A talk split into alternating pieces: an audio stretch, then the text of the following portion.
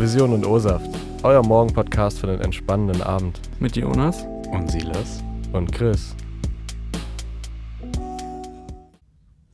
Ja, einen wunderschönen guten Morgen. Wir melden uns hier live aus unseren Semesterferien. Wir haben es tatsächlich geschafft, uns hier nochmal im Tonstudio zusammensetzen zu können und äh, euch jetzt die neue Folge hier zu präsentieren. Und ich glaube, wir haben alle auch ziemlich Bock drauf. Wir hatten jetzt auch drei, Woche, drei Wochen fast äh, Podcast-Pause. Und ich glaube, wir haben jetzt auch einiges zu erzählen. Ähm, kurz vorweg, wir hatten ja am Ende der letzten Folge ähm, jeder einen Film genannt, äh, den die anderen beiden gucken müssen. Und ja, ich glaube, das haben wir auch äh, alle gemacht. Löblich die Hausaufgaben gemacht. Ich kann schon mal spoilern, ich hatte noch nie so viel Spaß bei Hausaufgaben. äh, ja, und ähm, genau, die werden wir auf jeden Fall auch am Ende der Folge besprechen. Da wird es vielleicht ganz am Ende auch noch so einen kleinen Spoiler-Teil geben, wo wir dann auch ein bisschen mehr in die Filme einsteigen wollen und dann halt auch ein bisschen äh, was daraus äh, spoilern werden. Also da können dann gerne alle zuhören, die die Filme schon gesehen haben oder denen es einfach egal ist. Aber genau, wir machen, wir reden vorher auf jeden Fall auch nochmal einfach so über die Filme, dass da jeder auf jeden Fall unsere Meinung ähm, mitbekommt. Und wir hoffen natürlich, dass ihr die Filme auch gesehen habt, weil ist auch schon mal ein kleiner Spoiler, die sind auf jeden Fall alle sehr sehenswert. Manche mehr als andere, aber das werden wir gleich noch besprechen. Direkt schon Seitenhieb. Ja. Direkt ich weiß nicht, was du meinst. ja, genau. Also wie, wie erwähnt, wir sind jetzt mitten in den Semesterferien. Ich glaube, man war letzte Vorlesungswoche vor drei, vier Wochen. Ja, letzte ja. Juliwoche. Ne? Ja, genau. Vor drei, ja, ja. vor drei Wochen. Ja, habt ihr Klausuren alles gut überstanden? Habt ihr euch wieder gut erholt? Ja, doch. Also ich hatte zum Glück nicht so ultra viel Klausuren. Wir hatten ja die, die Mebi-Klausur zusammen, aber sonst nur, nur so kleine Tests von dem her. Ich war ja auch schon im Urlaub. Mhm. Ähm, wie du auch, Chris. Mhm. Und ja, jetzt geht es aber eigentlich auch schon weiter bei uns. Also wir saßen ja heute auch schon den ganzen Tag so ein bisschen in der Bib beziehungsweise an der Uni einfach. Ob jetzt erfolgreich, lässt sich debattieren, aber ja. Aber wir waren da. Wir waren da, physisch. Ja. Im Gegensatz zu mir. ja, ich habe ich hab, äh, auch, ich habe tatsächlich nur die Mevi-Klausur gehabt dieses Semester. Mhm. Und ähm, da auf mich kommt noch mündlich. Ich habe noch eine mündliche Prüfung im September, aber erst Ende September, da habe ich noch nichts für gemacht, um ehrlich zu sein. Und auch nicht vor, in den nächsten Wochen was zu machen. ja, bei mündlich würde ich, glaube ich, auch Woche vorher anfangen, ja. wenn überhaupt. Ja, ja. wenn überhaupt. Das kommt hin. Ja, ich hatte auch nur die Mevi-Klausur und dann habe ich jedes Semester noch so ein kleines Testat in Geschichte, was eigentlich jetzt nicht so eine richtige Klausur ist, sondern eher, man kriegt eher so einen Text, den man dann interpretieren muss und in den Kontext und sowas. Also da habe ich mich die Nacht vorher drauf vorbereitet. Ja, und war trotzdem drittbester im Kurs. ich weiß nicht, wie ich das geschafft habe. Kurzer Flex. Ja, ganz kurzer Flex. Äh, genau, aber ansonsten ist bei mir Klausuren immer wenig. Dafür schallert es jetzt so richtig rein. Also Semesterferien, weiß ich nicht, ob man das bei mir so sagen kann. Ich habe gefühlt in den Semesterferien mehr zu tun als unterm Semester. Ja, aber das ist irgendwie so ein Mevi-Ding, habe ich das Gefühl, beziehungsweise vielleicht auch bei anderen Studienfächern, aber bei Mevi fällt es mir halt vor allem auf, weil du ja schon ähm, ein paar Mal eine Hausarbeit jetzt zum Beispiel schreiben musst oder halt einfach irgend, ja, was nachbereiten oder whatever noch bei den Lehrredaktionen, Werkstück und so und dafür halt nur eine Klausur, was ich so ich bin mir nicht sicher, was ich davon halten soll. Weil zum Beispiel mein Mitbewohner studiert Medizin, die hat halt immer so einen richtig krassen Klausurenblock, wo sie so gefühlt drei an einem Tag und dann in der nächsten Woche nochmal zwei oder so. Und hat auch so richtig große Klausuren, auf die man alle lernen muss. Aber dafür hat sie danach dann halt nichts mehr so. Das ja, ich weiß jetzt nicht, ob die Mediziner zu beneiden sind, was ja, nee, das angeht. Nee, nee, voll, aber so vom Konzept. Ich, ich weiß, was du meinst, ja. Also ich habe auch irgendwie immer das Gefühl, dass ich nicht so, nie so richtig abschalten kann vom Studium. Man hat immer irgendwas so im Hinterkopf, was man noch machen müsste. Also man hat nie so eine Woche oder sowas, wo äh, man gar nichts machen muss oder so. Außer Chris irgendwie immer. ich wollte gerade sagen, das ist eigentlich so ein, ich glaube, was du meintest mit das so ein Mevi-Ding, das ist einfach so ein Geisteswissenschaftsding ja, insgesamt, ja. dass du in den Semesterferien Hausarbeiten schreibst und, und whatever machen musst. Ähm, Im Gegensatz zu den naturwissenschaftlichen Fächern, wo du halt Klausurenblocks hast und dann basically frei, aber teilweise reichen ja, soweit ich weiß, auch diese Klausuren in die Ferien dann rein. Also ja. so richtig Ferien haben echt nicht so viele Leute. Und ja, bei mir, keine Ahnung, das ist halt dieses Semester ist es, habe ich echt wenig ähm, Klausuren und insgesamt Prüfungen. Ähm, aber nur weil ich auch äh, wieder in einen Kurs nicht reingekommen bin, den ich eigentlich gewählt hatte. Den muss ich halt jetzt nächstes Semester nachholen. Dann wird es dementsprechend da stressiger, aber ja, es ist. Insgesamt war das auf jeden Fall ein gechilltes Semester, würde ich mal sagen. So das vierte Mevi-Semester bei uns allen. Würdet ihr sagen? Oder fandet ihr irgendein anderes besser? Also bei mir war es wirklich ein absoluter Fiebertraum. Also das ist halt wirklich das Gegenteil von einem chilligen Semester, weil es so vollgeklatscht war. Dann habe ich auch angefangen hier zu arbeiten am ZFM und so. Also ich war eigentlich äh, unter der Woche jeden Tag acht bis zehn Stunden an der Uni oder so. und wie gesagt, ist ja jetzt noch nicht vorbei. Jetzt kommt noch schön Forschungsbericht, Forschungsskizze und noch drei Hausarbeiten. Und dann geht es direkt ins nächste Semester über. Lieben wir. ich hab Bock, ja. Ich freue mich richtig. Aber nächstes Semester wird dafür bei mir gar nichts. Also ich bin dann eigentlich schon, wie Silas, dann eigentlich auch fertig mit dem Mevi-Studium. Ja. Crazy. Bei mir ist halt Nebenfach dann nächstes Semester relativ viel. Also ich glaube, ich habe sechs Kurse im Nebenfach. Oh. Mhm. Also weil ich halt auch dieses Semester zwei wenige genommen habe, mache ich die halt, wo ich dieses Semester hätte nehmen können, nächstes. Und das ist wie, wie bei Mevi, also eigentlich immer so vier pro Semester, vier Kurse. Je nachdem, ob du halt mehr oder weniger willst. Das heißt, ja, sechs mindestens eigentlich. Würdet ihr sagen, ihr hattet ein Lieblingssemester in Mevi? Ja, also ich würde schon sagen, das jetzt, weil im Gegensatz zu dir ähm, war es auch eher gechillt. Das vierte jetzt? Ja, genau. Okay. Ähm, und wir hatten ja quasi die Auflösung der Tribunale mhm. als Vorbereitung für das Semester dann eben den, den Film zu drehen, weil also bei uns allen ging das ja in die Semesterferien eigentlich rein, also zwischen drittes und viertes Semester. Mhm. Das zähle ich auch so ein bisschen dazu, weil es quasi nahtlos übergegangen ist. Und ähm, ja, so Sachen wie den Podcast haben wir auch dieses Semester erst. Also irgendwie, es war viel mehr praktisch und deswegen mochte ich es am meisten. Ja, also bei mir ist es jetzt halt kein chilliges Semester gewesen, aber ich würde, glaube ich, trotzdem sagen, dass es mein Lieblingssemester war. Einfach, dass man, dadurch, dass man halt so viel ähm, mehr mitbekommen hat, dadurch, dass ich halt die ganze Zeit an der Uni war, keine Ahnung, hat man sich viel mehr mit irgendwelchen Freunden getroffen oder ist halt abends dann nochmal weggegangen und alles. Und ja, ich weiß also so generell so bei der Frage, so was das Lieblingssemester war, fallen bei mir schon die ersten beiden Semester raus, wegen ja, Online-Unterricht und generell Chaos und alles. Also bei mir ist halt entweder das dritte oder das vierte Semester und dann würde ich sagen, schon eher das vierte, auch wegen Podcast und auch äh, Endspurt-Tribunale und so. Ja. ja, auf jeden Fall. Ja, da kann ich euch beiden zustimmen. Also wenn wir, vor allem wenn wir Tribunale reinzählen ins vierte, weil, weil stimmt ja auch, weil wir haben in den Semesterferien alle gedreht und dann war die Auflösung auch im vierten. Ähm, sonst hätte ich auch das dritte noch in Betracht gezogen, aber wie du sagst, ist es ähm, mega praktisch, das vierte Semester, weil wir den Podcast haben, weil das Tribunale halt dazu gezählt wird. Ähm, weil immer noch auch wir alle drei eine Lehrredaktion hatten, was ja immer dieser praktische Teil im MEWI-Studium ja. ist. Ähm, und ja, das war einfach insgesamt ein sehr nice Semester. Man hatte nicht zu viel. Man hat eigentlich nie so krass viel in Mevi, aber man hat auf jeden Fall nicht zu viel. Und ich fand auch die Vorlesung tatsächlich interessant. Also ja, die, stimmt. wir hatten ja die, ähm, die Vorlesung ging um Pressefreiheit in Europa und der EU. Und ähm, wir hatten ganz viele Gastdozenten, Dozentinnen aus dem Ausland da und das war echt eine Pilotvorlesung. Also wir waren die ersten, die die hatten. Die war echt cool. Also echt eine, wo, wo man viel gelernt hat, im Gegensatz jetzt zu einer so Methodenvorlesung, wo man halt Stoff reingeprügelt bekommt, so ja. von immer demselben. Das ist halt auch dann wirklich Stoff, den man sich gerne behält, sage ich jetzt mal. Also mhm. gut, wenn man jetzt krass auf Forschung steht, dann ist das zweite Semester natürlich auch gut, aber so gerade bei mir, das zweite war halt, ja, du musst es halt lernen. Ja. Und klar, im vierten du musst auch lernen, aber so, es interessiert einen wenigstens noch so ein bisschen, weil es ja auch viel um Journalismus und so ging. Also das war ja auch ein sehr großer Teil davon. Ja, aber ich finde dann so spätestens, wenn man dann halt sich auf die Klausur vorbereitet und dann ein, zwei Wochen lang nichts anderes mehr macht, dann ist das Thema dann auch egal eigentlich. dann ist mir auch egal, ob es da um Forschung geht oder um irgendwelches was in der Praxis. Ja, echt. Also ich glaube, mir ist es nie ganz egal, zumindest, also natürlich ist es schon irgendwie egal, weil du es lernen musst, aber mhm. so vom, vom wie es geht und vom Aufwand her habe ich das Gefühl, dass wenn wenn ich es halt irgendwie mag oder so, dann fällt es mir einfach leichter. Habe ich das Gefühl, ich lerne besser. So.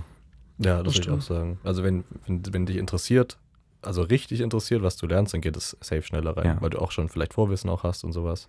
Besser als alles komplett neue. Bei so, bei der die, immer die Methodenvorlesung wird jetzt hier irgendwie thematisiert, aber das ist einfach so, so trockener Stoff, ja. den man halt schon machen muss im, im Studium, aber halt interessiert, sag ich mal, eher die wenigsten. Ja, das finde ich aber dann noch krasser, wenn es um Hausarbeiten geht. Wenn, wenn mhm. du da ein Thema hast, was dich interessiert, dann ist es so viel einfacher, als wenn ja. du einfach.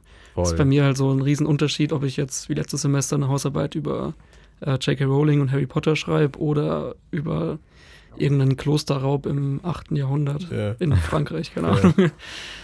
ja.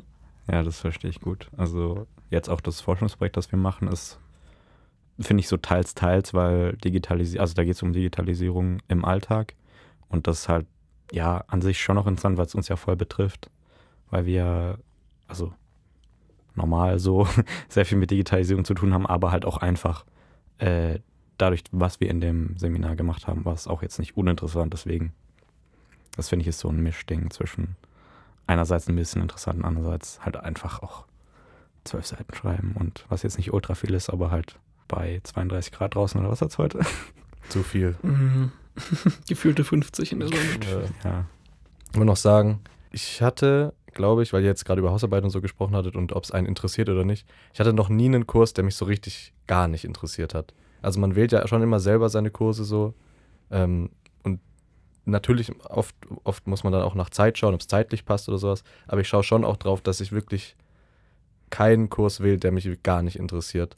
Und ich hatte natürlich welche, die, die besser waren oder viel besser waren als andere.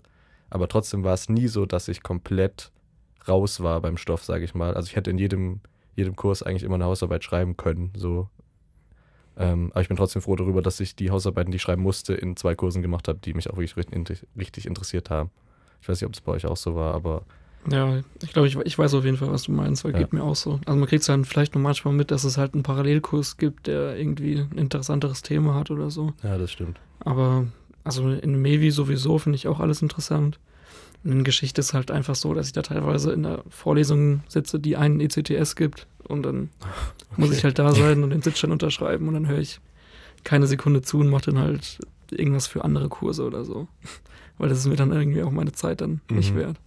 Ja, ich habe das Gefühl, Navy ist schon auch so. Also, dass ich, dass mich fast alles interessiert, wirklich auch. So, Italienisch ist halt auch so, boah, Literaturwissenschaft weiß ich jetzt nicht.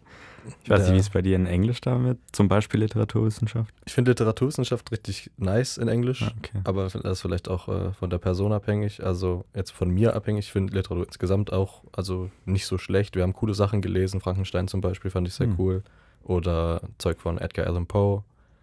Ähm, in Englisch ist es eher das so Linguistik und, und wenn du da wirklich in die Sprache eintauchst, was so ein bisschen da, aber da schreibst du da auch keine Hausarbeit, sondern ja. halt einen, einen Test so. Ja. Also da, wo ich eine Hausarbeit schreiben würde, bin ich auch in Englisch komplett happy mit. Ja, bei Italienisch haben wir tatsächlich, müssen wir in beidem eine Hausarbeit schreiben, also ah. Literatur und Sprachwissenschaft. Okay. Und Literaturwissenschaft ist halt so, da geht es dann halt um die alten Autoren, also so Dante und so. Und das ist halt eher dann immer so religiös angehaucht, so mit sieben Höllen, sieben Himmeln und so. Und dann bist du so, pff, mhm. okay, mhm. weiß nicht wie, also es gibt ja auch genug Leute, die das wirklich interessiert, aber ich bin halt immer so, muss jetzt nicht mhm. da so krass viel über Dante wissen, ehrlich gesagt. Nee, ist ja gut, dass das in Mevi so ist, dass ja. wir alle so happy damit sind. Hattet ihr, könntet ihr euch auf ein, ähm, jetzt ich habe vorhin Lieblingssemester schon gefragt, aber könnt ihr euch einen Lieblingskurs oder Lieblingsseminar, also es kann jetzt alles sein, es könnte auch eine Vorlesung sein, kann ein Seminar sein oder eine Lehrredaktion, vielleicht am wahrscheinlichsten auch eine Lehrredaktion, weiß ich nicht. Mm, ich weiß nicht. Also ich hatte ein Seminar bei Frau Marschall über Filme, Filmanalyse. Ähm, das war auf jeden Fall auch immer ziemlich spannend, weil ich mich halt äh, mit dem Thema irgendwie ein bisschen auskenne und es mich halt vor allem auch interessiert. Ähm, haben mir halt oft halt so Filmausschnitte angeguckt und auch Präsentationen gehalten über bestimmte Themen aus der Filmanalyse und so. Das fand ich auf jeden Fall ziemlich spannend, aber ja, da habe ich dann äh, auch die, die Hausarbeit nicht geschrieben und sowas. Also, ähm, ja, ich glaube, dann ist Lehrredaktion macht dann schon auf jeden Fall mehr Spaß. Also, ich hatte einen im zweiten Semester. Ähm, der, und da konnten wir dann einen Werbefilm drehen für Ausbildungsplätze an der Uni. Was halt auch nicht jeder weiß, dass es auch Ausbildungsplätze an der Uni gibt. Und genau dafür war die Lehrredaktion, dass man halt ein bisschen Werbung für die macht und das war auf jeden Fall auch ziemlich spannend, weil ich dann halt so mit, zusammen mit Dennis, Shoutout an den, jetzt beschwert, dass er das letzte Mal nicht genannt wurde, ähm, haben wir zusammen halt äh, einen Ausbildungsberuf äh, von vorne bis hinten halt alles so ein Werbeclip ähm, produziert. Also planen, aufnehmen, schneiden, danach äh, dann im Tonstudio noch was aufnehmen. Und das hat auf jeden Fall ziemlich Spaß gemacht. Das war auch sehr aufwendig, gerade für eine Lehrredaktion. Wenn ich die halt jetzt mit anderen vergleiche, aber war halt irgendwas, was Spaß gemacht hat und dann das hat man dann eigentlich auch in dem Endprodukt gesehen, würde würd ich sagen. Ja, ich hatte letztes Semester eine Lehrredaktion, da ging es ums Drehbuchschreiben. Und das fand ich auch ziemlich interessant. Das Blöde daran war, war dass, dass das so ein, so ein Blog-Seminar war. Und das finde ich mega kacke irgendwie, weil egal wie sehr es mich interessiert, wenn du dann halt fünf Stunden dich da hinsetzen musst und ja, die ganze Zeit Sachen aufnehmen musst, irgendwann macht mein Kopf einfach zu und so. Ja. Das war dann halt irgendwie ein bisschen doof, aber an sich auch, da musste man dann ja auch ein Werkstück abgeben, also im Endeffekt. Wie viele Seiten? Äh, ich glaube, wir hatten da Vorgabe sieben bis acht oder so. Ach so. Aber es war kein Drehbuch, was wir abgeben mussten, ah, sondern ein Exposé okay. für ein Drehbuch. Ah, okay, okay. Ja, das war eigentlich, also das Exposé, wie gesagt, war dann ziemlich cool, weil da hat man halt im Endeffekt beschrieben, okay, diese Charaktere gibt's, das ist die Story und so und dann halt nicht so drehbuchmäßig, sondern nicht so einfach nur, dass das, das passiert, sondern halt auch ein bisschen Erklärung. Also, was hat man sich dabei gedacht, warum soll das passieren und so. Das ja. war ganz cool. Also bei mir ähm, war es auf jeden Fall auch eine Lehrredaktion der, der coolste Kurs. Ähm, und zwar war das meine zweite Lehrredaktion, also im dritten Semester. Ähm, und die, ähm, da haben wir eine Doku gedreht, einfach. Hm. Und zwar wurde, das war ein relativ, ja, also kleiner Kurs, möchte ich nicht sagen, aber halt, halt so eine normale Lehrredaktion Größe. Und dann haben wir uns ähm, in Teams irgendwie zusammengefunden, so, so Dreierteams oder Zweier- und Dreierteams. Und ähm, als Thema wurde nur vorgegeben Wald. Und dann durfte man ähm, das auch ganz grundlegend bloß nehmen und schon auch im, weiten, im weiteren Sinne da sich ein, ein Doku-Thema raussuchen. Und manche haben es ganz ähm, abstrakt gemacht und ähm, sind in die Unibib gegangen und haben eine Doku über den Bücherwald gedreht. Manche haben ähm, eine Doku gedreht über, über Waldperspektiven und die, die haben probiert aus der Sicht von verschiedenen Waldbewohnern, also so Tieren, halt irgendwie diese Doku zu drehen. Und ich und meine Gruppe sind ähm, zu einem Jäger gegangen, einem relativ jungen, und haben mit dem, also haben ihn interviewt und dann sozusagen von ihm den O-Ton über Aufnahmen von ihm gelegt, wie wir einmal mit ihm halt durch den Wald sind und ähm, er sozusagen auf der Pirsch war. Er hat nichts geschossen, aber wir sind halt hinterhergegangen. Und einmal hat er auch ein äh, Reh, was er schon geschossen hatte, also einen Dammhirsch auseinandergenommen, also in, in, in seinem Keller, in seinem Metzgerkeller, was ein bisschen creepy war, aber es, war, es gehört halt dazu so. Und genau dazu ist ja eine Doku da, dass du zeigst, wie es ist, Jäger zu sein. Und das war richtig die geile Experience, richtig die geile Doku und ähm, richtig die geile Lehrredaktion. Also mit Abstand meine Lieblings, äh, mein Lieblingsseminar an der Uni. Ja, also man erkennt ein Muster, habe ich das Gefühl. Das sind alles so alles Filmsachen. Ja. zu tun. Ja, ist vor allem auch nichts aus dem Nebenfach bei uns allen. Das stimmt. Ja. Aber es gibt halt auch einfach viele Angebote, die mit Film halt zu tun ja. haben. So, das ist, das finde ich ja richtig cool, dass du, du, du kannst Richtung Radio gehen, Richtung Film und Richtung, also zumindest in der Lehrredaktion jetzt und in Richtung Schreiben. Und es gibt halt auch außerhalb der Lehrredaktion, so dieser Marshall-Kurs zum Beispiel, halt Angebote, die mit Film was zu tun haben, wo du auch nicht, wo du auch zum Beispiel ähm, analytisch rangehst, anstatt was Praktisches zu machen. Und das ist ja auch geil.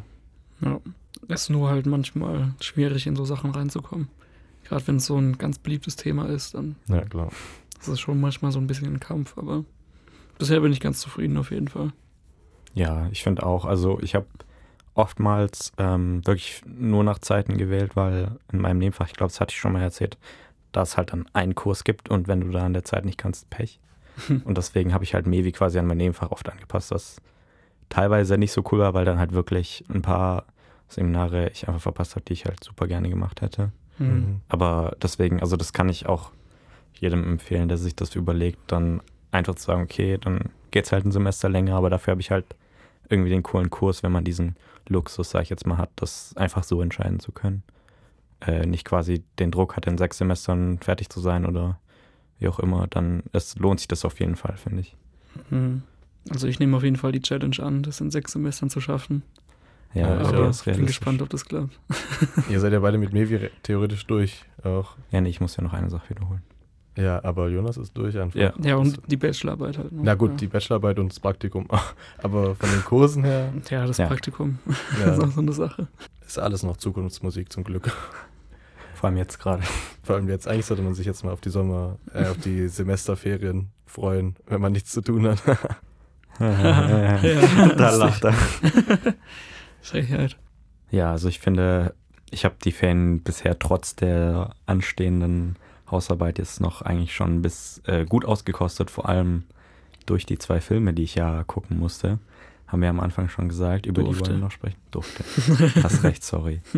ähm, genau, und vielleicht nochmal zur Erinnerung, die drei Filme, die wir quasi dann insgesamt empfohlen haben, waren äh, zum einmal von Jonas La La Land, von Chris äh, No Country for Old Men und von mir Goodwill Hunting. Und ich meine, wir hatten ja auch so gesagt, wir wollen vielleicht so ein kleines Ranking machen, wie es uns gefallen hat. Ähm, ich glaube, Jonas möchte ein großes Ranking machen. Ja, dann sag doch mal deine Meinung. Ja, okay, dann äh, fange ich einfach mal mit dem an, den ich am. Ähm, ich mochte eigentlich alle. Ich habe auch alle drei nochmal geguckt. Ich habe auch nochmal den geguckt, den ich vorgeschlagen hatte. Ähm, ja, aber ganz unten für mich ist da dann der Vorschlag von, von Chris, No Country for Old Man. Obwohl ich den insgesamt trotzdem gut fand, aber irgendwie war das halt so ein Film, den ich schon seit Ewigkeiten auf meiner Watchlist hatte und so und mich aber trotzdem nie vorher mit dem Film irgendwie so ein bisschen befasst habe. Deswegen wusste ich auch gar nicht, worum es geht und ich finde den Titel bei dem Film auch extrem irreführend, also ich habe da überhaupt nicht mit gerechnet dann.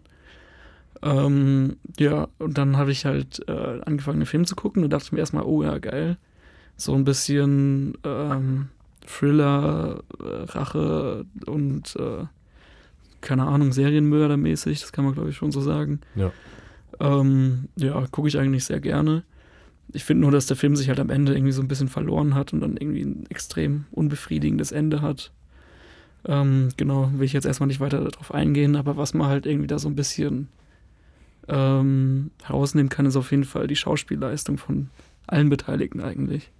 Weil das ist echt auf jeden Fall grandios und die ist mir auf jeden Fall auch ziemlich positiv äh, im Gedächtnis geblieben. Ich weiß nicht, was sagst du zu dem Film? Können wir vielleicht auch noch mal so ein bisschen durcheinander. Ja, ja. ja machen wir so. Äh, ich, ich fand ihn auch ziemlich gut. Also mir hat er halt vor allem gefallen, weil, wie du auch sagtest, das Schauspiel extrem gut ist und das äh, zieht sich halt auch durch. Also es ich erinnere mich jetzt nicht so an eine Szene, die krass raussticht, aber im positiven Sinne, weil irgendwie alle so, oder was heißt alle, also der ganze Film halt so die ganze Zeit ja irgendwie eine Spannung hatte und eben auch super gut geschauspielert war. Und deswegen ja, also im Großen und Ganzen auch sehr positiv. Bei mir ist er tatsächlich auch auf Platz 3, aber nur weil die anderen beiden einfach ein bisschen besser sind. Und ja, ich finde, man kann dem Film wirklich nicht viel anlasten, außer wie du sagst, das Ende vielleicht. Oder halt, ja, ich weiß nicht, ob ich ihn so zu 100% verstanden habe. Ja, Aber da kannst du ja vielleicht nachher nochmal ein bisschen erklären, sozusagen. Ich, ich kann es probieren. Also ich möchte den ja auch gar nicht so krass verteidigen. Ich habe den ja nicht genommen, weil es mein Lieblingsfilm ist oder sowas, sondern einfach, weil ich euch einen Film empfehlen wollte, den ich auch halt, den ich halt gut fand. So. Und ihr fandet den ja auch beide jetzt nicht scheiße, deswegen ist, ich bin komplett fein damit.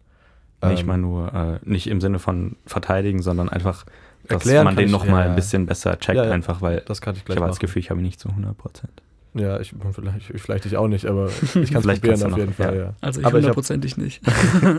ich habe auf jeden Fall den Film aber unter anderem, oder eigentlich fast aus dem Hauptgrund, äh, also die, der Schauspielleistung auch raus, rausgesucht und äh, euch zeigen wollen, weil ich halt die auch so krass fand. Und eben in diesem in dem Zusammenspiel von keine Musik fast und alle Spannung geht nur über die Schauspielleistung und eben über den, ja, den Serienmörder halt, äh, über seine, seine Präsenz im Raum und einfach diese Schauspielleistung, wo es direkt creepy ist, ohne dass du creepy Musik brauchst. Einfach nur, weil der so crazy, gut, aber auch unangenehm das halt spielt, so deswegen. Fand ich auch richtig krass, dass einfach so, ich meine, der hatte ja dann auch nicht so viel äh, so Mimik gehabt oder sowas. Einfach, nee, einfach die Präsenz von ja. Javier Bardem ist ja. es, glaube ich ich fand den auch geisteskrank gruselig. Ohne, einfach nur, auch wenn er nur da stand oder sowas. Mit seiner Waffe da und alles. Aber ja, und vielleicht lag es so auch geil. in den Haaren. Vielleicht die Frisur. ja, die Frisur. Das kann gut sein. Ja, wir sind ja noch in dem Teil, wo wir nicht spoilern wollen, deswegen würde ich mal ohne, also bevor wir jetzt noch zu arg da reingehen, ja. ähm, weitergehen. Einfach, ich würde einfach sagen, wir gehen mal zum nächsten Film, jetzt ohne krasse Ranking. Von mir aus können wir gerne zu La La Land direkt übergehen. zu, ja, von einem Film mit fast keiner Musik zum Film mit ein bisschen mehr Musik. genau. ein Film mit nur Musik. Ähm, ja, ich fand den auch gut, ich fand den sehr gut. Ich fand ihn nicht perfekt, ähm, aber ich fand ihn trotzdem sehr gut. Ich habe ja auch den irgendwie aus irgendeinem Grund gedodged. Die Jahre sind immer raus. 2016 kam der, glaube ich, raus. Mm, oder 17, ich bin mir okay, ich meine auch also 17, so. aber ja. Der, der Dreh auf jeden Fall. Ja. Ähm, und ich hatte natürlich schon davon gehört, aber irgendwie hat es mich nie so richtig krass gereizt, weil ich habe so gedacht, ja, ja Musical, na, na, naja, muss man nicht unbedingt schauen. Ähm, aber ich fand ihn doch dann sehr nice, vor allem wegen der Kamera. Also wie, wie die Kamera, wie das Kamerawork war insgesamt. Ähm, viele Szenen sehr lange durchlaufen lassen, wenig Cuts, gute Choreografie. Ähm, Schauspiel war nicht unbedingt herausstechend, aber halt gut. So, also äh, Ryan Gosling, Emma Stone, kann man nicht sagen. Insgesamt, ja, die Story war okay, sage ich, aber die Musik fand ich auch sehr nice. Ja, ich glaube, ich kann sogar noch ein bisschen mehr Positives über den Film verlieren, weil ähm, ja, er ist direkt auf äh, die Liste meiner Lieblingsfilme gekommen. So eigentlich nach den ersten paar, nach der ersten halben Stunde oder so. Ähm, da reden wir auch gleich dann wahrscheinlich nochmal drüber, über die Sequenz, die mich dann wirklich gecatcht hat, aber ja, keine Ahnung. Ich weiß nicht, irgendwie alles, was ich mit Ryan Gosling in letzter Zeit gesehen habe, war einfach nice. Und ich glaube, ich muss mehr gucken mit ihm. So, ja, und ja, wie du sagst, Musik ist genial. Also bei mir war das jetzt auch ein bisschen anders als bei Chris mit seinem Film, sondern ich habe halt dann trotzdem mein, also meinen Lieblingsfilm ähm, genommen. Also das war vorher auch einer meiner Lieblingsfilme. Ich habe ihn, wie gesagt, jetzt auch nochmal geguckt und dann war mir das auf jeden Fall klar. Das ist mein absoluter Lieblingsfilm. Weil klar ist es, äh, gut, was heißt perfekt? Also für mich ist es, für mich ist es der Film, der am meisten, am nächsten dazu rankommt, perfekt zu sein. Und zwar in allen möglichen Hinsichten. Und zwar, also, ich finde, äh, es ist schwierig, da so eine Sache zu benennen, die da raussticht, weil einfach alles so raussticht. Also, sei es Kamera, wie du gesagt hast, die ist auf jeden Fall echt geisteskrank da drin. Mhm. Oder halt ähm, äh, Schnitt, Farbe, Schauspiel, Musik und alles. Ich finde, da stimmt einfach alles und das habe ich bisher in keinem anderen Film so wahrgenommen, dass wirklich alles so präsent ist. Weil immer, alles wird in den meisten Filmen wird irgendwas immer vernachlässigt oder das, wie gesagt, also dann stechen nur die Schauspieler so richtig krass raus oder so und ich finde, da passt einfach alles. Ja. Gibt es okay, nichts hinzuzufügen. Ja. Gehe ich nachher nochmal drauf ein, wenn ja. man spoilern darf. Ja, machen wir. Okay, und zu Good Will Hunting hast du auch gesehen. Ich habe ihn, ich ihn tatsächlich heute gesehen. ich war ein bisschen im Stress, wegen, weil ich auch zwei Wochen im Urlaub war und sowas von den drei Wochen und dann die eine Woche abends viel weg. Aber ich habe den Film gesehen, ich habe meine Hausaufgaben gemacht, natürlich. Mhm, ein bisschen aufgeschoben, aber solange sie wirklich abgegeben wurden. Ja, das ist äh, einfach von der Uni gewöhnt so. Letzte Sekunde. Ja, ähm, deswegen habe ich ihn aber noch sehr präsent natürlich. Und den fand ich dazu, ne, tatsächlich äh, richtig gut. Ich fand ihn besser als La La Land, muss ich ehrlich sagen. Ähm, und ich habe ihm sogar fünf Sterne gegeben auf Letterbox, was ich sehr selten mache. Ähm, ja, fand ich rundum einen guten Film. Natürlich ist älter, deswegen kannst du nicht erwarten, dass da krasse Kamerafahrten oder irgendwas drin sind. Aber für mich hat ähm, das Schauspiel und die Story an sich rausgerissen, würde ich sagen. Einfach weil es eine gute, tiefe Story ist mit Charakteren, die nicht oberflächlich sind, sondern schon auch Tiefe kriegen und Tiefe haben und einfach die richtig gut gespielt sind. Und ein Thema behandelt, was ich gut rübergebracht fand. Ähm, deswegen ja, also von den beiden Filmen mein Favorite und insgesamt auch sehr guter Film. Ja, also ich habe ihn vorher auch noch nie gesehen. Wie bei No Country for Old Men wusste ich auch vorher gar nicht, um was es geht und alles. Aber ich fand den auch ziemlich geil eigentlich. Also da ist bei mir so zu kurz vor den 5 von 5 Sternen gewesen. Ähm, weil ich dann halt doch finde, dass er halt irgendwie so das, was für mich das Medium Film so ein bisschen ausmacht, das ist dann halt irgendwie so Kamera und irgendwie sowas, muss mich dann schon vom äh, Hocker hauen, sage ich mal. Aber nee, ich fand halt auch wirklich die ganze Thematik, das Schauspiel und sowas extrem krass, auch emotional und so. Vielleicht, also vielleicht ganz bisschen vorhersehbar, so ein bisschen, finde ich, aber. Das wäre fair, ja. Ja, aber auf jeden Fall auch ein sehr geiler Film und da habe ich auf jeden Fall auch Bock, den nochmal zu gucken irgendwann. Ja, also ich habe ihn auch vor allem empfohlen wegen dem Schauspiel, weil ich finde halt, wie ihr auch gesagt habt, die Emotionen, die sind halt so, ja, natürlich nicht echt, weil sie Schauspieler sind, aber sie wirken so krass und so, ja, gut rübergebracht. Das ist mir jetzt bei Oppenheimer auch aufgefallen nochmal. Matt Damon spielt halt oft einen ähnlichen Dude. Und in dem Film, also klar ist natürlich auch noch sehr viel älter und aber auch noch sehr viel jünger, aber das ist einfach ein so ein krass eigener. Was ganz anderes. Genau, ja. ja. Ist nicht der Jason Bourne mit dem. Ja. Ja, ja das ist mir auch aufgefallen, weil ich wusste auch gar nicht, dass er so äh, quasi eine Reichweite hat an den Sachen, die er schauspielern kann. Ja. Weil, wie gesagt, sonst ist immer so halt irgendwie irgendjemand in der Armee oder. Ja. Genau. Oder Geheimagent oder irgend sowas. Ja. Was auch fair ist, also das macht er auch gut, aber so, das war halt nochmal noch mal was komplett anderes und zeigt halt, dass er auch wirklich ein guter Schauspieler ist ja. und es auch kann. Genauso so. wie Ben Affleck auch. Ja. ja. Wenn man den gefühlt nur als Batman kennt oder sowas, ist dann schon nochmal was anderes. Ja. Und die Chemistry zwischen ihm, also zwischen ja, äh, Matt Damon und Robin Williams ist Robin Williams krass. ist sehr krass gut wieder in dem Film. Mhm. Ja. Okay, sollen wir dann zu dem Part übergehen, wo wir wirklich deep reingehen? Willst du kein Ranking abgeben? Ach so, mein Rank, ja, doch, äh, Goodwill, ach so, ja, vielleicht ist meiner auch auf Platz 3 dann, ja. Also Goodwill Hunting, La La Land 2. Vielleicht, vielleicht teilen sich La La Land und No Country for Old Men bei mir Platz 2. Oder beide Platz 3. Das kommt auf selber raus. Ja. ja, bei mir ist La La Land 1, Goodwill Hunting 2 und No Country for Old Men 3. Aber alle eigentlich so mindestens in den Top 20 meiner besten Filme sozusagen. Ja, würde ich so unterschreiben. Also ich habe da dieselbe Reihenfolge. Nur, dass ich, glaube ich, No Country for Old Men nicht in meine Top 20 nehmen würde. Aber ja, schon in den, in, zu den guten Filmen auf jeden Fall. Ja, dann, Achtung, Spoiler.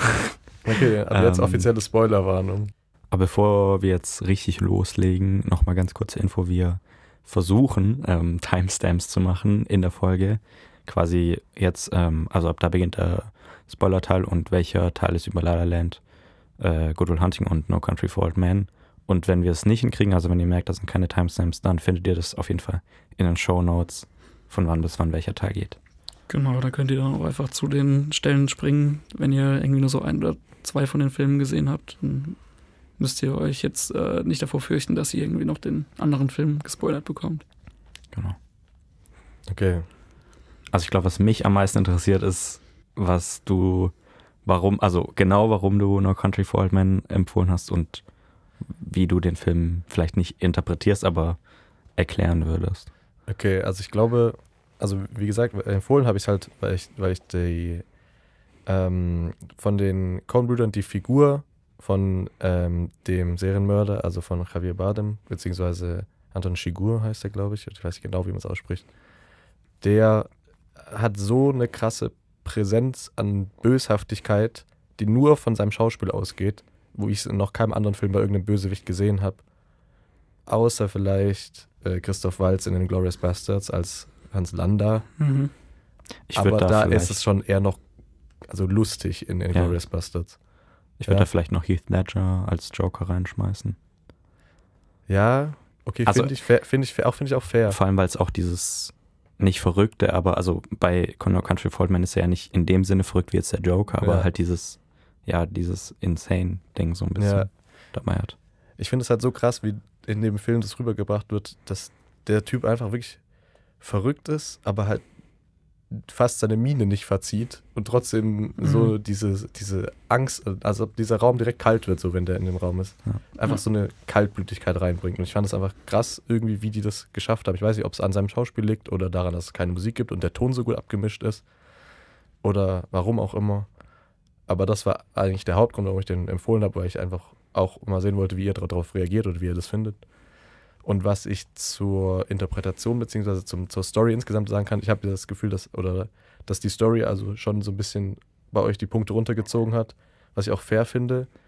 Ähm, das Ganze basiert auf einem Literatur, also auf einer mhm. Literaturvorlage, die halt eben das, das Ganze so beschreibt und die ähm, einfach, glaube ich, gar keinen so krassen Interpretationsspielraum da offen mach, aufmachen möchte, sondern einfach zeigen will, okay, skurrile Figur oder die skurrilste Figur trifft auch auf andere skurrile Figuren ähm, und es soll einfach nur zeigen, wie, wie krass komisch dieser oder also kaltblütig der eine Typ ist. Der bringt ja gefühlt jeden um in dem Film, also ja. jeden, den, den er trifft. Und das Ende fand ich persönlich auch unbefriedigend. Das ist halt ein offenes Ende, I guess. Man weiß nicht, ob er die Frau umgebracht hat am Ende. Das finde ich schwierig. Das Was? ist nämlich auch so, so eins meiner Hauptprobleme. So, weil der, der Film tut so, als hätte er ein offenes Ende, aber hat er eigentlich nicht. Naja, also es ist, ich meine, ein offenes Ende im Sinne von, die Frau ist sehr wahrscheinlich tot, weil er halt seine Fußsohlen. Ähm, ja, ja, genau, aber da sagt er eigentlich schon, dass sie tot ist. Und irgendwie ja. ist dann halt so, so generell so, halt ich meine, was interessiert die? Also mein Hauptproblem ist gar nicht die Story, sondern halt, äh, dass man sich mit den Personen gar nicht identifizieren kann. Aber vielleicht ist es genau das, was der Film eben will, also dass du dich gar nicht identifizierst. Mit Javier Bardem auf jeden Fall, ja. Und da ja. gebe ich auch dir auch alles, was du eben gesagt hast. Aber mein Problem ist halt einfach, dass er halt auch nicht die, die Hauptperson ist, sondern gerade ähm, die Figur von Josh Brolin ist irgendwie so null nahbar. Irgendwie, die handelt irgendwie so die ganze Zeit ganz komisch. So am Anfang noch klar, total ähm, verständlich das meiste, aber dann spätestens, als er dann auf der Flucht ist und so, finde ich das dann irgendwie schwierig. Und dann finde ich es dann halt auch extrem unbefriedigend, wenn der da halt einfach so kurz in einem Dialog am Ende gezeigt wird und dann in der nächsten Szene gesagt wird, er ist jetzt tot. Mhm. Und dann, keine Ahnung, habe ich auch gar nicht mehr durchgeblickt, warum dann jetzt die Mutter von der Frau äh, auf einmal tot ist und keine Ahnung. Ich weiß auch nicht genau, wie das in, im, im, in der Literatur, das Literaturding habe ich nicht gelesen. Ja. Also ich finde das mit dem Autounfall, fand ich auch so, was hat. Was, ich weiß auch nicht, ob das irgendeinen größeren Sinn hat. Ich, I guess, die haben sich halt irgendwie daran gehalten, ein bisschen an dieses Buch. Und ob dieses Buch jetzt einen krassen Mehrwert hat oder nicht, oder ob es einfach erzählt, yo, hier böse Figur, da passt, es ist halt, ja, es ist halt einfach so eine Story, wo viel ineinander greift, weil einfach mehrere Parteien daran beteiligt sind. So, es, es gibt halt den Sheriff, den zweiten Sheriff, ähm, die Mexikaner, die Mafia beziehungsweise und halt den äh, verrückten Serienkiller, der irgendwie sein eigenes Ding dann macht. Und alle, der spielt die ja nicht aus, er bringt sie halt um, aber ja, das also, ist trotzdem halt eine coole, also die Figur, für mich ist das schon die Hauptfigur in dem Film und deswegen finde ich also das schon dann auch cool gemacht. Und ich glaube, es ist auch die Hauptfigur im Buch, auch nicht, wenn es nicht aus der Perspektive erzählt ist. Also, wie ich so verstanden habe, ein bisschen ist, dass diese Story halt nie quasi ganz auserzählt wird. Also man switcht ja immer die Perspektiven von den Charakteren, wie es ja normal ist, sag ich mal, mhm. bei so einer Story, aber es passieren halt, ist halt nicht so, dass quasi mit dem einen Charakter was passiert und dann switchen wir zu dem anderen rüber und der macht dann gleichzeitig irgendwas, sondern das passiert trotzdem miteinander. Also deswegen habe ich so interpretiert, interpretiert, sieht man den Tod nicht, weil halt da quasi die Perspektive bei einem anderen Charakter ist. Mhm. So. Und das halt einfach gezeigt werden wollte, wie das Leben oder der Tod an sich, besser gesagt, einfach ist. Also das ist einfach plötzlich so, da ist nicht wie in einem Film groß dramatisch was drumherum, sondern genau. wenn da genau. so ein Serienmörder kommt, dann bist du tot einfach so. Das ist dann nichts mehr.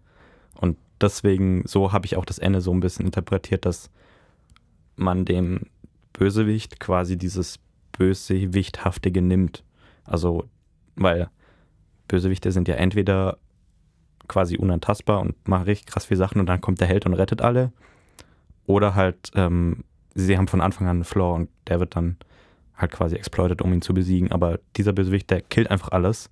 Und, und geht am Ende. Das baut ja so ein Bild auf von er ist unbesiegbar. So. Mhm. Er, er wird angeschossen und verarztet sich selber so ohne Gut, da zeigt, wird schon gezeigt, dass er Schmerzen hat, aber quasi ohne eine Mine zu verziehen. Und so habe ich das halt interpretiert, dass ihm dieses, dieses Image genommen wird, quasi, dass er auch einfach nur ein Dude ist, der Leute abschießt.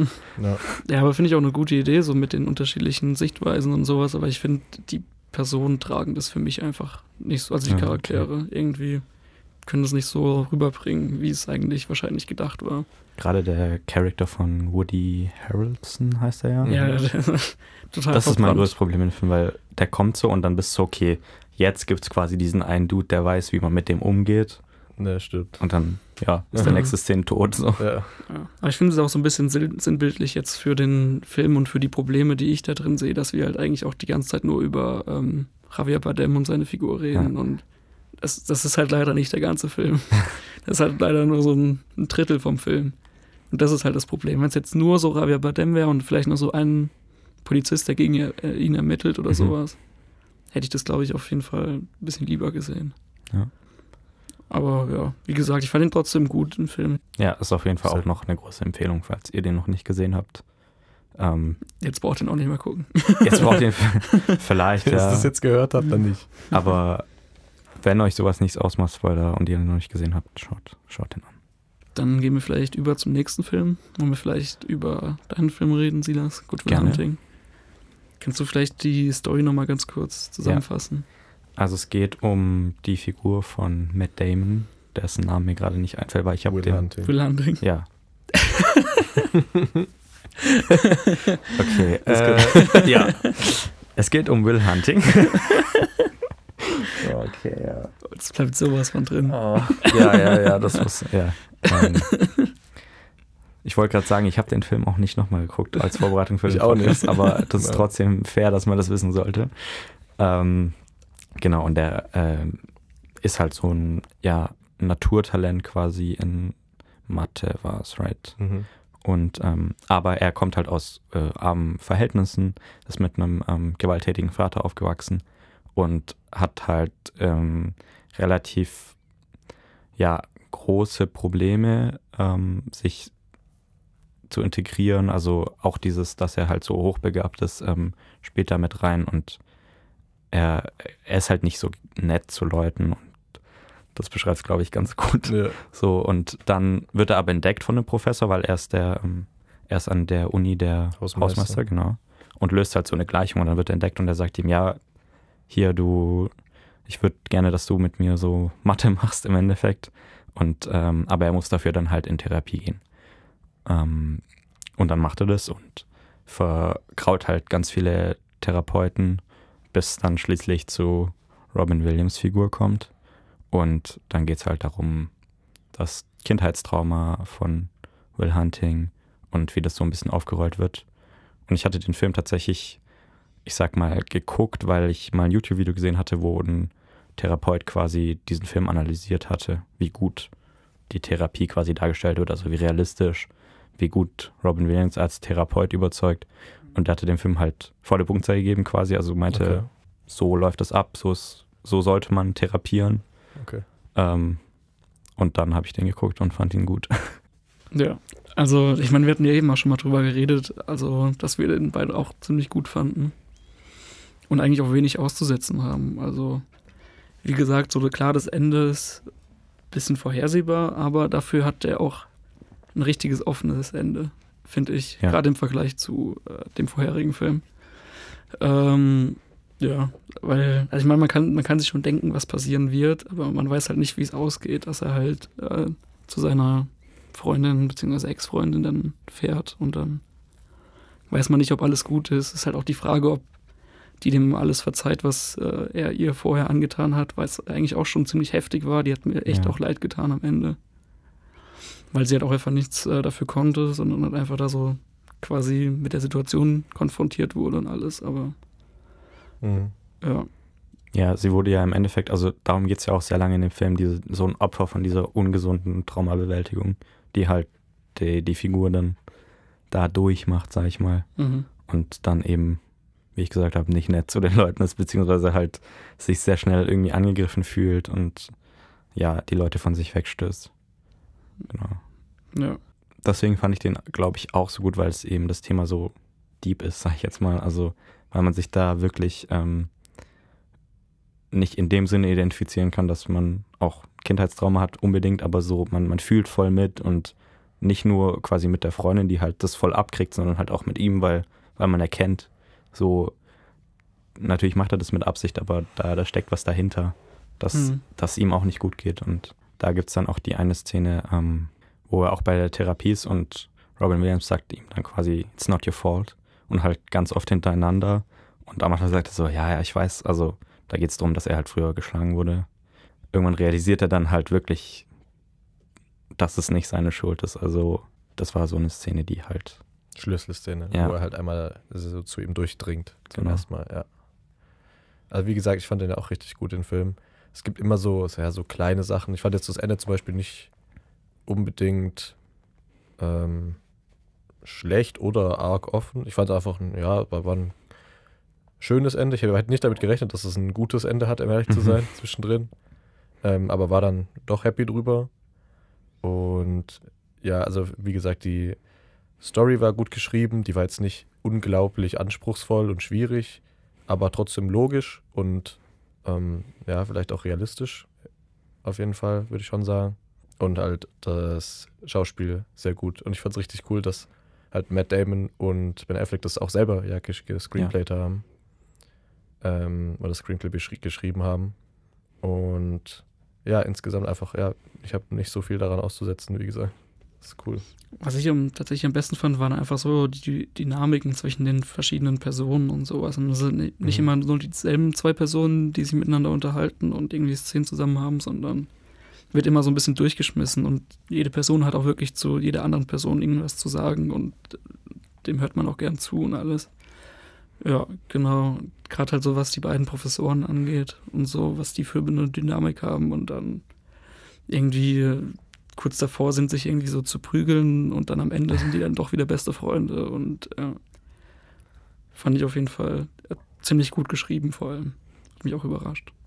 Das wäre vielleicht so ein bisschen unrealistisch, dass alle, alle wieder schön zusammenfinden am Ende und alles gut ist, aber na gut. Ja gut, wie gesagt, also man weiß es ja nicht. Es ist ja trotzdem ja. offen. Aber ich finde auch gerade so diese Bildsprache dann auch. Ich meine, man hat ja diese Szene, die auch relativ am Ende ist, wo Ben Affleck und Matt Damon sich unterhalten, wo die zusammen auf dem Bau schaffen und halt Matt Damon meint, er will halt auch noch in 20 Jahren hier sein und mhm. Ben Affleck halt äh, sagt, äh, ja, keine Ahnung, dass er das halt extrem kacke finden würde, wenn der da immer noch ist, weil der halt einfach das Potenzial hat mehr zu erschaffen, äh, mehr zu schaffen. Und dass er halt dann auch sagt, irgendwie so, er wünscht sich jeden Morgen, wenn er ihn abholt, dass er halt einfach nicht da ist. Und am Ende passiert halt wirklich genau so, das. Ja. Klar ist auch so ein bisschen cheesy, aber ja. ich fand es trotzdem dann ein schönes Ende irgendwie. Okay, ja. dann zu La La Land noch zum Schluss. So, ich, ah, ich, mal, ich fange einfach an. Ja. Also, wie gesagt, ich gehe erstmal dahin, was ich nochmal loben kann. Kamerawork sehr, sehr gut. Ähm, ich fand das Color Grading auch nice. Die Locations fand ich richtig gut. Also vor allem dieses, ne, in, es spielt halt immer in LA irgendwie, aber ja. es ist trotzdem einfach schön gewesen. Schöne, schöne Orte und sowas. Diese, diese Jazzbars und sowas fand ich alle immer schon schön und vor allem die Musik fand ich cool. Ähm, es, ist, es ist nicht die beste Filmmusik, die ich irgendwie je gehört habe, aber die hat gut gepasst und vor allem diese, die Melodie war so eingängig. Ich habe auf jeden Fall Ohrwurm danach äh, mhm. gehabt. Nach zieht sich durch die ganzen Filme und genau. es wird genau. immer so ein bisschen mehr dazugebaut und alles. Genau, das dass sie sich so durchzieht, finde ich cool und teilweise dann irgendwie gepfiffen wird vom, vom Hauptcharakter oder mhm. dann wieder gespielt am Piano und sowas. Das fand ich sehr cool. Ähm, dieses Theme hat mir sehr gefallen, genau. Ähm, und warum ich, also warum ich ähm, vier beziehungsweise viereinhalb gegeben habe, ähm, ich fand es teilweise ein bisschen auch ein bisschen zu cheesy. Also I guess, vielleicht will der Film das auch machen, aber wenn sie im Kino sind und dann zum ersten Mal so Händchen halten, wie man es schon 40.000 Mal gesehen hat im Kino oder sowas, ähm, habe ich so ein bisschen gedacht, okay, ja, muss das jetzt sein? Oder wo die rumfliegen im, im Planetarium, war cooler, cooler Effekt, aber dachte so, ja, okay. Ähm, also das war einfach mir teilweise so ein bisschen zu cheesy, zu klischeehaft und die Story an sich hätte ein bisschen deeper sein können als einfach nur diese relativ oberflächliche Romanze von ihm, der so halber Loser-Typ ist, oder aber irgendwie nicht, und sie, die halt Schauspielerin werden will, was man halt auch schon kennt, und dann ähm, klappt er irgendwie dann im Endeffekt so, was, ist, was vielleicht ein bisschen was Neues ist. Ähm, aber ja, ich fand, die Story hätte ein bisschen eine zweite Ebene noch mehr haben können. Ah, krass, okay. Weil das ist eigentlich so das genaue Gegenteil davon, wie ähm, ich es wahrnehme und wie es, glaube ich, auch gedacht ist. Weil die Szenen, die du so cheesy findest, klar, die sind cheesy, aber ähm, die sind auf jeden Fall so gewollt und die sind vor allem halt auch äh, in der Hälfte des Films. Also gerade wenn wir halt diese Kinoszene dann irgendwie sowas mhm. äh, nehmen, das ist ja bei so klassischen Komödie, äh, so Romcoms und sowas, äh, die du meinst, ist halt das Ende Das ist dann das Happy End, wo die sich dann im Kino treffen oder wo die dann im Planetarium dann ähm, rumschweben. Aber das ist halt in dem Film nicht das Ende, sondern halt so der Midpoint. Und ich finde, ab dem Punkt ähm, wird der Film von der Handlung viel besser. Und von, also der ist dann halt nicht mehr so, ich finde, so krass bildgewaltig wie in der ersten Hälfte und halt auch von den Plansequenzen und so. Aber ich finde es halt krass, dass der Film dann einfach so äh, realistisch wird, irgendwie. Sondern du hast halt nicht dieses cheesy Ende. Ab dann geht alles so ein bisschen bergab und am Ende sind sie halt nicht zusammen, obwohl der ganze Film halt das irgendwie vorher irgendwie so erzählen will, dass die beide ähm, da ihre Love Story dann haben. Aber genau am Ende sind sie halt nicht zusammen, aber beide haben halt ihre Träume verwirklicht. Halt, äh, sie ist Schauspielerin und er ist halt, er hat halt seinen Jazzclub. Und das ist halt dann am Ende trotzdem noch irgendwie ein Happy End, weil ich keine Ahnung, also so wie sie am Ende zunicken und äh, ich finde es einfach extrem realistisch und das ist halt das, was es so krass von anderen Filmen äh, abhebt, finde ich. Und gerade deswegen nicht cheesy. Okay. Ja, also ich stimme dir da, glaube ich, voll zu. Ich finde vor allem dadurch, dass du halt ähm, diese Träume hast, die aber irgendwie der Beziehung im Weg stehen. Ich finde, das ist das krasse Thema, weil als dann am Ende diese Sequenz kommt, so was hätte sein können zwischen den beiden, da hat ja ähm, hier die Figur von Ryan Gosling, die hat ja dann eben kein so ein Café aufgemacht, sondern die, der ist halt eben der Mann von dieser äh, ja, erfolgreichen Schauspielerin und hat halt eben nicht geschafft, ja, das Jazz quasi so zu verwirklichen, wie er das gerne hätte. Und auch, dass er eben, er nimmt ja zwischenzeitlich diesen Job an, wo er quasi Jazz macht, aber nicht das Jazz, das er eigentlich machen möchte. Und das macht er ja auch, weil er eben in dieser Beziehung ist weil in dieser Beziehung das mit dem Jazzcafé, was er halt gerne machen würde, nicht funktionieren würde. Und dann kommt halt die Szene am Ende, wo sie sich nochmal sehen und sehen, was hätte sein können, aber trotzdem beide nicht unglücklich sind, wie es jetzt gelaufen ist, weil sie beide eben ihren Traum verwirklichen konnten. Und das hat mich halt so krass gepackt, irgendwie so mhm. dann am Schluss, wo ich so dachte, ah wow, krass, okay, der ganze Film. Ich meine, die erste Halbstunde ist ja wirklich nur dieser Aufbau. Man hat den Herbst, Winter und dann Frühling, was glaube ich, oder irgendwie so, also drei Jahreszeiten hat man, mhm. wo sie sich halt jeweils einmal sehen und quasi diese Beziehung so aufgebaut wird. Dann ist sie da, dann ist sie plötzlich weg und halt, aber die Träume wurden verwirklicht, worüber sie ja auch mega viel geredet haben. Mhm. Und das war dann auch tatsächlich die Szene am Anfang, die mich so gecatcht hat, wo sie dann ähm, quasi an diesem Parkplatz sind und über LA gucken und dann dieses, diese erste gemeinsame Sing-Sequenz haben sozusagen. Mhm. Das war dann der Moment, wo ich so war, okay, das ist ein ziemlich cooler Film. Ja. Und da ist halt wirklich auch so, du kannst den Film so oft gucken, wie du willst. Also die fällt immer noch irgendwas Neues auf. Das ist mir nämlich auch aufgefallen, dass äh, erstmal ist das halt, wo sie dann singen und tanzen, da alles, die ganze Choreo und so, ist das halt einfach ein Shot. Also mhm. da ist kein Schnitt zwischendrin. Und deswegen würde ich auch sagen, dass es halt wirklich, äh, auch wenn es gar nicht so oft so richtig krass raussticht. Einfach eine extreme gute Schauspielleistung, weil die halt einfach so krass gefordert wurden. Weil ich will gar nicht vorstellen, wie das war. Halt wirklich so One-Shot, dann äh, das da mit Singen, Tanzen, dann mit Kameramovement und sowas, das dann alles irgendwie so hinzubekommen. Genau, irgendwie ist es ja dann auch so, dass die gehen ja beide von der Party runter. Was übrigens meine Lieblingsszene ist, das auf der Party, weil ich erstmal werden da halt nur so 80er, 90er Songs gespielt, was ich halt extrem lustig finde, aber halt vor Auf allem welcher? auch die. Das ist diese glaub, Poolparty. Die wo er, wo er spielt Keyboard. Genau, genau. wo sie sich dann den, mhm. äh, wo sie sich dann Iran wünscht. Ja. Und ich finde das so lustig, wirklich diese ganze Szene. Und dann laufen sie ja zusammen zu ihren Autos. Und dann finden sie ja nach dieser ganzen Tanzsequenz und sowas ihr Auto. Und dann meinte er irgendwie so, ja, äh, sie brauchen ihn nicht mitnehmen. Sein Auto steht irgendwie direkt zwei weiter oder sowas. Und äh, das ist mir vorher auch nie aufgefallen. Dass es in die andere Richtung geht ja nicht nur in die andere Richtung, sondern er läuft zurück zur Party ja, und hat genau davor. gegenüber von der Party ja. äh, geparkt und sowas. Und das ist halt auch sowas, was mir halt vorher gar nicht aufgefallen ist. Ja. Und vor allem, wenn man halt wirklich auf die Kamera achtet, du hast gerade so in den, bis zu diesem Zeitpunkt mit äh, dieser äh, ersten Tanzsequenz nach der Party, hast du erstmal diese Einstiegssequenz auf diesem Highway, mhm. was ja auch ein One-Shot ist. Also ich meine, da kann ich mir schon vorstellen, dass sie so ein, zwei versteckte Schnitte drin haben. Ja. aber trotzdem halt extrem beeindruckend und auch wie das dann über in den Filmen rüberfließt, irgendwie so mit dem, dass sie da schon ihre erste Interaktion haben und so. Oder sei es nur, wenn man halt bei äh, Mia, also die Protagonistin von Emma Stone gespielt, ja, äh, einfach zu Hause ist und die äh, unterhält sich da mit ihren äh, Mitbewohnern und dann fangen die an zu singen und dann ist es dann mhm. aber trotzdem dieser ganze Song einfach auch schon wieder eine Plansequenz, ja. wo die Kamera halt die ganze Zeit in dem Haus irgendwie so folgt und dann halt mit den ganzen Rahmungen und sowas und die, die Farbe und alles. Das, ja, finde ich einfach extrem beeindruckend. Und für mich ist dieser komplette Film einfach krasses Kunstwerk, finde ich.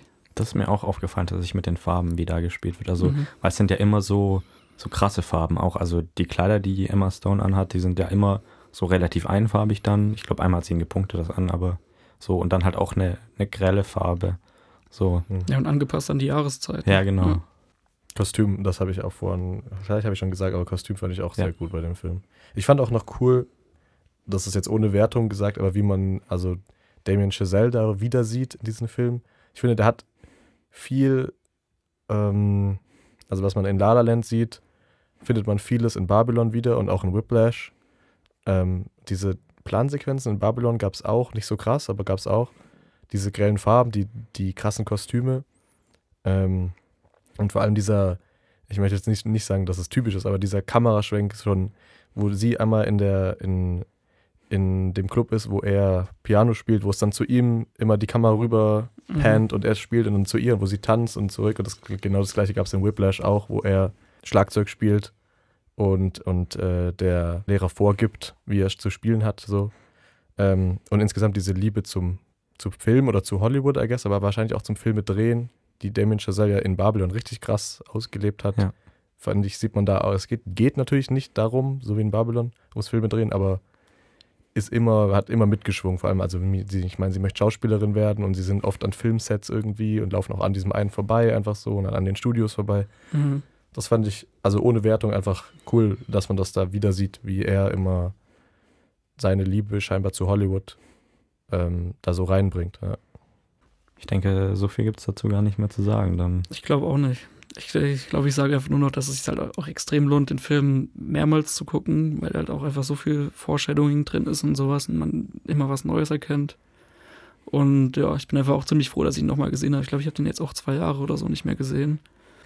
Also ich glaube, der und Goodwill Hunting sind, also ich habe Goodwill Hunting dieses Jahr auch zum ersten Mal gesehen, wird so ein bisschen wie, wie Herr der Ringe, dass ich das auf jeden Fall einmal im Jahr gucken muss. Mhm. Ich denke, kann, No Country for Old Men kann man auf jeden Fall auch nochmal gucken. Auch dieses Jahr nochmal. Aber ähm, die beiden werde ich, glaube ich, noch ein paar Mal gucken in meinem Leben.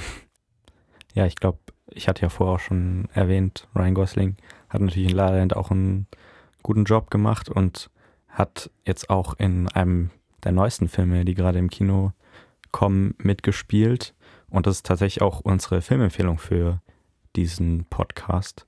Und zwar ist es der Barbie-Film von Greta Gerwig mit Ryan Gosling und Margot Robbie in den Hauptrollen, beziehungsweise Margot Robbie in der Hauptrolle als Barbie. Und Jonas und ich haben den schon gesehen und wir fanden ihn beide ziemlich gut, glaube ich.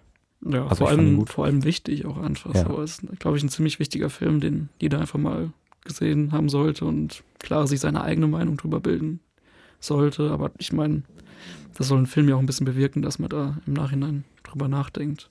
Und, genau. Ja. Wir hatten ja, da hatten wir auch schon drüber geredet, ähm, was, was uns ja auch immer auffällt, klar auch als Mevi-Studierende und auch als Filminteressierte, so Kamera, Story und so. Und da muss man sagen, ist Barbie jetzt nicht der krasseste Film. Ähm, aber wie du schon gesagt hast, er ist ultra wichtig, ähm, sich anzugucken. Ja, aber trotzdem auch extrem unterhaltend. Genau. Lustig und wie gesagt, also man sitzt auch teilweise echt im Kino und denkt so, äh, geht es gerade über mich? äh, ja, genau. Aber wie gesagt, deswegen sollte man den auf jeden Fall mal gesehen haben und man wird es auf jeden Fall auch nicht bereuen, den ja, äh, gesehen zu haben. Klar, also für mich hat er auch so ein bisschen erzählerisch so einige Schwächen, aber kann man trotzdem auf jeden Fall empfehlen. Und es ist ja eine Komödie, after genau. Das heißt, man hat schon öfter gehört, dass man auch gut lachen kann dabei, mhm. was ja immer richtig, also ist nie falsch. Also ich lache ja sowieso gerne und viel, aber ich äh, bin wirklich teilweise nicht rausgekommen aus dem Lachen. Okay. So gerade was die Lieder auch angeht in dem Film, mhm. fand ich insane lustig. Ja, das hat auf jeden Fall auch extrem Meme-Potenzial. Ja. Und bei mir war wirklich, da ist so ein äh, Gastauftritt von einem Schauspieler, ich habe mich wirklich weggeschmissen vor Lachen, weil das ist auch wirklich null erwartest in der, in der Sekunde und sowas. Okay. Will ich jetzt natürlich auch nicht vorwegnehmen, aber ja. Ja,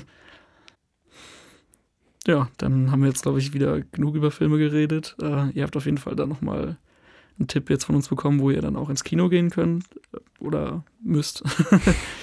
ähm, ja, genau. Ähm, wir wissen noch nicht ganz genau, wann die nächste Folge kommt. Aber sie kommt. Sie kommt auf jeden Fall, ja. Wir halten euch dann natürlich wie immer auf Instagram auf dem Laufenden. Genau, da kriegt ihr es dann auf jeden Fall mit, äh, falls es irgendwelche Neuigkeiten von uns gibt. Ja, und ansonsten äh, würde ich sagen, hören wir uns äh, das nächste Mal, wenn es wieder heißt Vision und was für ein Saft. Einfach Orangensaft.